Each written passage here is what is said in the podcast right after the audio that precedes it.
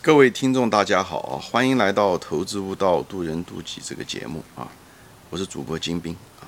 今天呢，我们继续谈应收账款这个很重要的会计项目啊。啊，我们前面零零碎碎的就谈到了这应收账款基本的一些概念、一些周转率啊，和一些各行各业的这个应收账款的一些特点啊。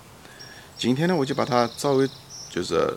汇总在一起吧，就是说一说你如何分析这些，呃，应收账款或者是这些东西啊。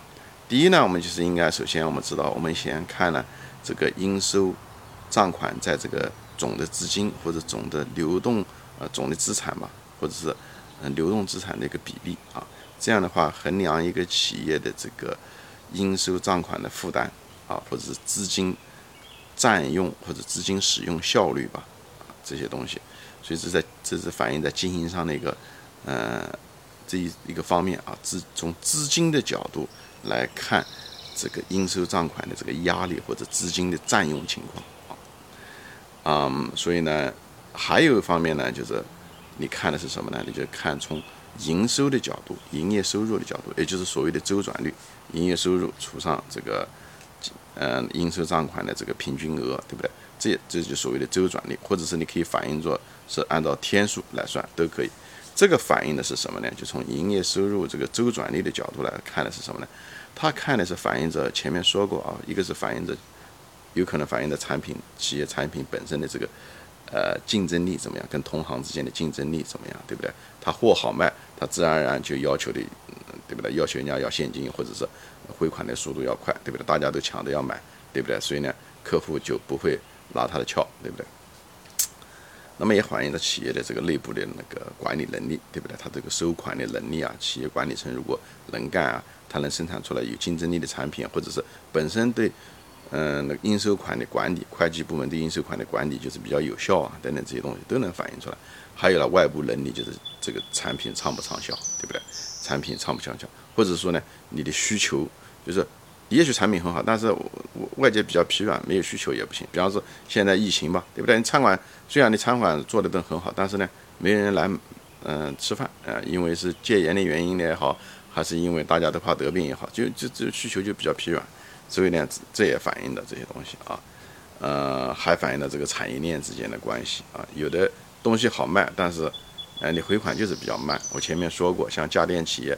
通过苏宁电器，那么它回款就是比较慢，就是被这些大大卖场压住了资金。虽然，嗯，电器很容易卖出去，但是这个钱还是被这些大卖场占用了，对吧？就是，所以，呃，就是通过这个应收，就前面说的，就是应收就账款在资金的总率占的比例，以及这个通过这是资产的角度，还有一种从营收的角度，就是。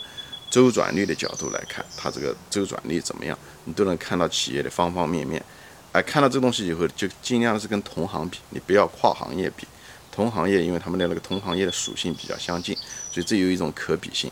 所以看它的资金占用百分比啊，还有就是呃应收账款的回笼的天数啊，这都可以跟同行业之间比，你就知道这个企业是这个行业中的是不是它的龙头啊？行业中的龙头不代表是说它市场占有率大。就是龙头啊，它是最主要的是要能够赚钱才行啊。它嗯那个资产对资产的利用效率高，以后它利润厚，这才是因为资产效率利用高，也就是净资产收益中的这个规模效应，对不对？那么利润厚就是利润率，对吧？因为净资产收益率才是反映着这个这个企业的盈利能力啊。你如果说一定要找龙头的话，你用指标就用净资产收益率就好了啊。净资产收益率，所以净资产收益率中很重要的一部分就是这个资产的使用效率和周转率，对不对？那么应收账款作为一个资产的一个部分，那么它的周转率很显然对这个指标有个很大的一个贡献或者的影响，好吧？那么当我们看这些周转率的时候啊，就是它为什么周转率会提高，对吧？周转率提高，那么一一实际上讲白了就是说什么呢？呃，营业收就是。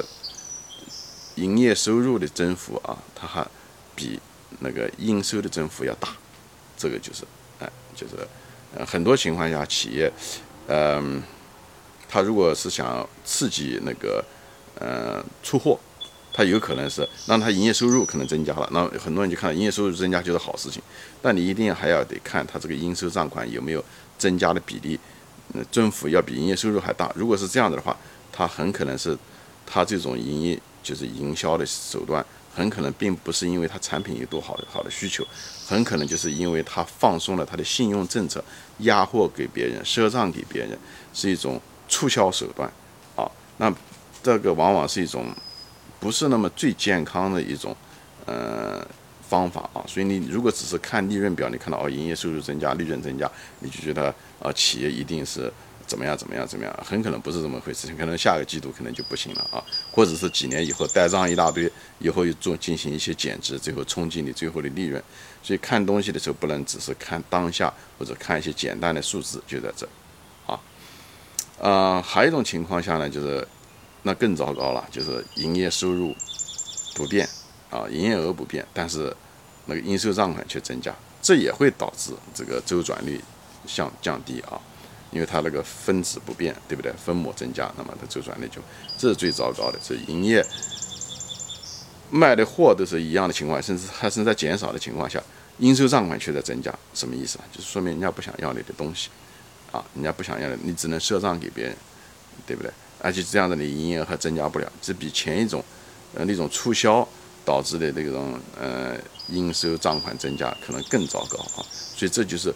这种情况下的时候，就是恶化，就是讲白了，就是经营开始恶化的一个比较早的一个，呃，就是相对来讲比较早，还没有反映在利润表上面对不对？因为营收增加，营收还是属于营业收入嘛，对不对？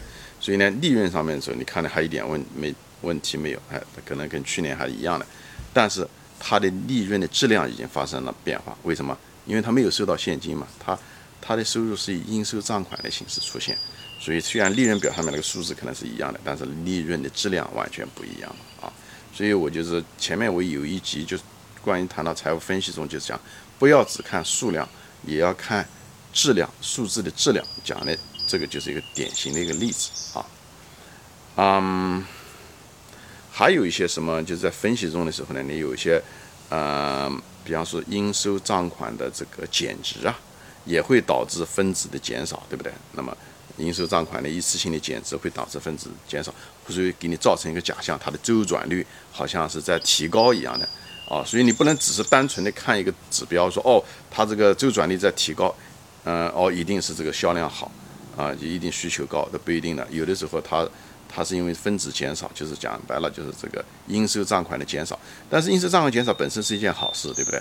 但是你要看是什么导致应收账款的减少。如果是大家账能收回来，那那是最好的应收账款的减少。如果你看到了它是上个季度或者是这一年中，它做了一次应收账款的减值，导致了分子减少，那这是很糟糕的一件事情。所以作为财务分析的时候，你一定要分解、分解再分解。讲的就这个东西啊，一直要往深层处挖掘，这样才能找到真正的原因。很多大众、很多投资者，一很多散户连那个财务报表都不看，对不对？那就不说了。有的看了财务报表，就简单的找到这些数字的关系，就相信了，那么又被蒙骗了。他不如不看。还有的呢，就是看了以后呢，就大而化之，就是有个固定的观念，觉得哦，周转率高了，嗯，他这个呃销售就流畅。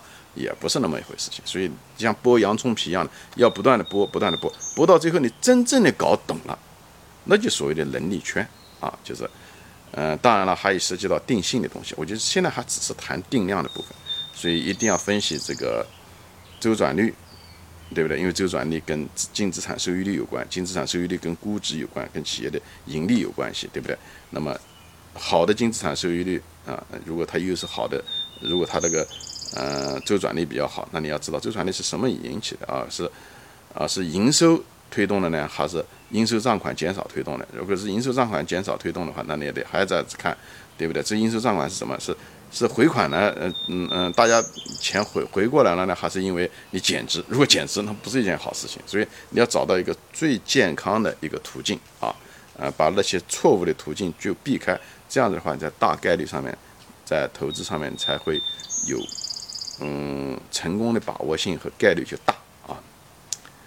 那么再回到这个分析啊，财务分析，那么前面讲的都是一些呃资金占用啊，呃，从资产的角度来讲，从营收的角度来讲，看资产周转率啊，对不对？来横向的进行一些比较，这样你知道找企业什么样的是好企业，还是所谓的龙头企业啊？那么还有一个呢，就是你还要得纵向的比较，比较就是跟历史数据比，看这个企业有没有经营出现一些恶化，对不对？应收账款的余额有没有增加啊？跟去年比啊，对不对？前年比啊，对不对？那么它如果增加的话，或者是这个周转率如果这数字出现了恶化，它可能都反映着这个企业的经营的产品的竞争力在恶化啊，对不对？或者是这个管理层的这管理能力呃不好啊，或者是嗯，就是说也许这个市场上的需求。对不对？行业性的需求可能出现了行业性的变化，这个需求变化，这是其实可能是更是更糟糕的。因为管理能够提高，对不对？产品竞争力不好也还可以提高。如果是行业需求外部需求导致的话，那这个其实是最难治的啊。嗯，一个呃行业性的这种结构性的东西，那可能影响更大，好吧？所以你在分析中的这横向、纵向，以后还得要往深处挖，等等，这不断的分解，这是财务分析中的一个。呃，很主要的一个方面，还有另外，它还得跟别的数据相比较啊，就是别的指标相比较，跟毛利率比较啊，跟营业收入的增加比较啊，对不对？跟呃一些那个坏账账龄的分析啊，这些东西我后面还会再说具体的细节，我会再说啊。今天就呃主要给大家讲一个这个应收账款的一些基本的一个框架啊。好，嗯，今天就说到这里，谢谢大家收看。啊呃，我们下次再见，欢迎大家转发啊。